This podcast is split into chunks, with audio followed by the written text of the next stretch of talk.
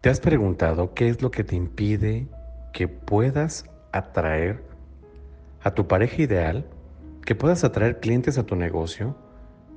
Es más, que puedas atraer un buen trabajo o dinero a tu vida. Y a lo mejor no vas a creer lo que te voy a decir, pero de verdad, créelo. Todo lo atraemos, ¿sí? De hecho, nos educaron para perseguir, no nos educaron para atraer, nos enseñaron a perseguir. Persigue, persigue el trabajo, persigue a la pareja, persigue a la persona que te gusta, persigue el dinero. Caray, simplemente piensa esto. La riqueza no es algo que se persigue. La riqueza te alcanza a ti cuando tú encuentras tu propósito de vida, cuando tú estás en equilibrio emocionalmente. Admítelo, todos queremos una vida próspera, una vida feliz, una vida sana. Todos queremos amar y sentirnos amados, pertenecer, crecer, evolucionar. Todos queremos una vida muy cómoda, lleno de satisfacciones. Todos queremos y necesitamos dinero también para vivir. De hecho, fuimos creados para vivir en el amor y en la abundancia. Pero, Jorge, no entiendo entonces por qué tengo que perseguir todo el tiempo. ¿Por qué tengo que perseguir el amor? ¿Por qué tengo que perseguir la salud? ¿Por qué tengo que perseguir el dinero?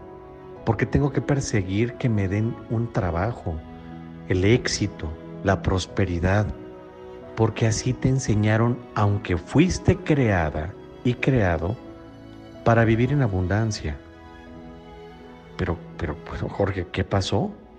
Bueno, seguramente te has dado cuenta que muchas veces te has puesto a pensar por qué hay personas que sí logran más rápido los objetivos que otras. Si yo me he propuesto crecer, Jorge, me he propuesto de verdad mejorar en algunas áreas de mi vida. Sin embargo, como si se tratase de una maldición, algo pasa y no logro lo que quería.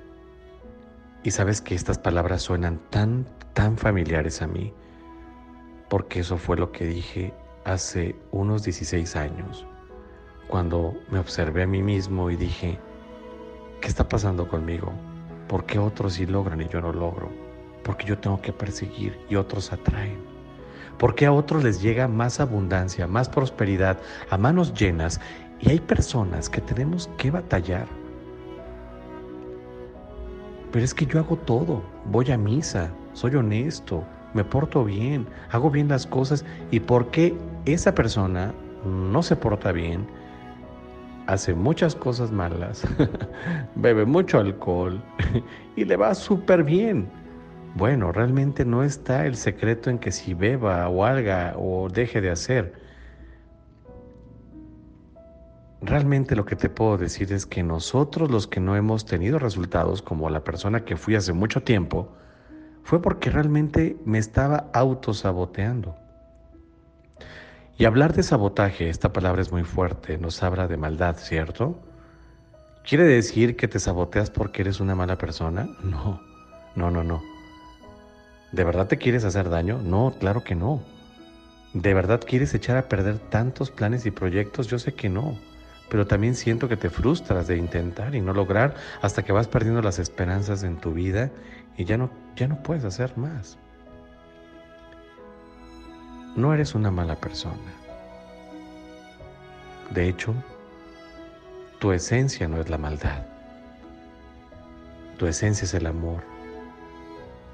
Entonces, Jorge, ¿por qué me saboteo? La respuesta es muy simple y muy compleja al mismo tiempo, seguramente. Es muy probable que vengas cargando con la herida del rechazo. Y esta herida se crea desde que estás en el vientre materno. Todo lo que siente mamá mientras está embarazada, tú también lo sentiste. Pero hay un dato muy interesante. Dentro del vientre materno, el bebé no puede darse cuenta que está dentro de mamá. Es decir, Todo lo que siente se lo atribuye a sí mismo. Todo es él, todo es parte de él. Y su sistema nervioso, que está aún en formación, la mente, no le permite diferenciar entre sí mismo o que esto es de alguien más. ¿Qué significa entonces la herida del rechazo? Significa que el bebé se siente rechazado, pero desde sí mismo, para sí mismo, no hay nadie más. ¿Qué repercusiones entonces esto tiene? Bueno, para empezar, tienes la percepción de un no merecimiento a la vida. No mereces. Y para muchos que están buscando hacer tratamientos del no merecimiento, es que no merezco, no merezco y no puedo avanzar y he hecho de todo para el merecimiento, Jorge, bueno, es que tienes que sanar tu herida de rechazo que tienes desde el vientre materno. La vida es abundancia. Entonces quien es víctima de la herida del rechazo inconscientemente actúa en contra de la abundancia y de la vida misma. En otras palabras, conscientemente necesitas y sabes y quieres la abundancia en tu vida, pero a nivel inconsciente tú rechazas la abundancia. Jorge, yo hago mis afirmaciones, hago todo para ser abundante, pero no soy abundante ni en el amor, ni en la salud, ni en el dinero, ni en nada. Bien, es porque tienes entonces esta herida a nivel inconsciente.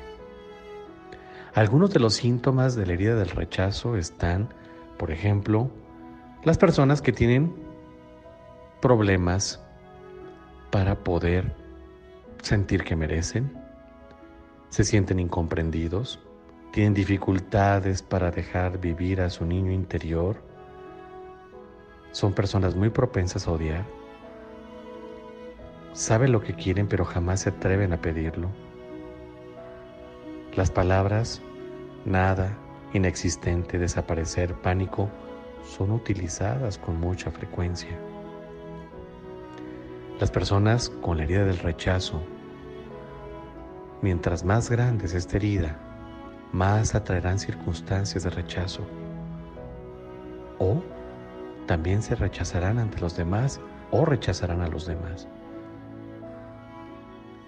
Se creen inexistentes, tienen dificultades sexuales pasan del amor al odio. Se creen unas personas muy controladoras, perfeccionistas e intelectuales y buscan diferentes medios para huir. Se deslindan del mundo, se sienten incomprendidos, es que nadie me comprende, se sienten nulos, confunden el ser con el hacer, creen que haciendo los van a hacer ser, sin embargo no es así no es así. ¿No les gusta bailar? Ojo, oye Jorge, a mí no me gusta bailar, tengo leer el rechazo. Bueno, son algunos síntomas, no significa que esto sea para todos. Digo, pueden ser varios, varios síntomas. Simplemente date cuenta que cuando se activa la herida del rechazo, te colocas una máscara. ¿De qué tratas de huir? Huyes de todo. Tienes pánico, temor de ser rechazado, sentirte impotente. Esta máscara también puede convencerte de que seas invisible a los demás, que te retraigas en tu interior, te alejes, te vuelvas ermitaño. Esta máscara te dice que no tienes derecho a existir. Quien tiene esta herida se siente incapaz de marcar alguna diferencia con los demás. Para poder salir de esta herida, se necesita hacer todo lo contrario. Pero es difícil si solamente se trabaja a través de la conducta, por encimita.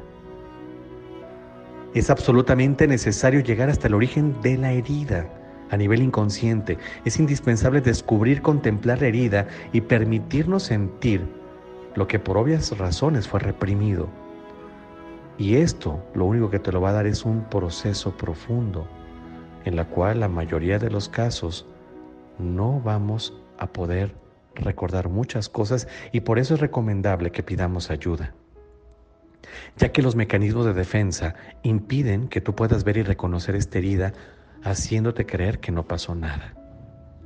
Por eso es importante que pidas ayuda. Ámate y sana tus heridas emocionales. Hazlo.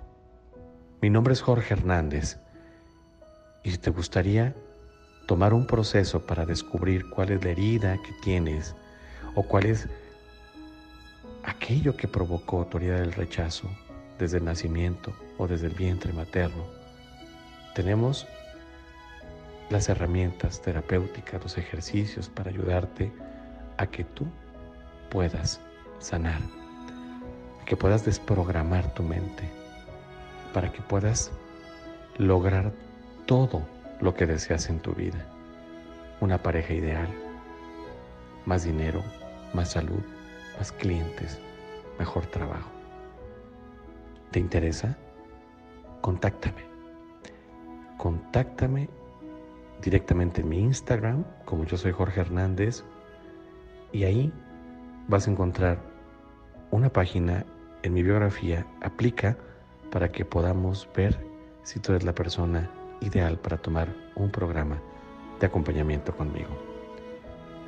Que Dios te bendiga y por favor, ámate y sana tus heridas emocionales.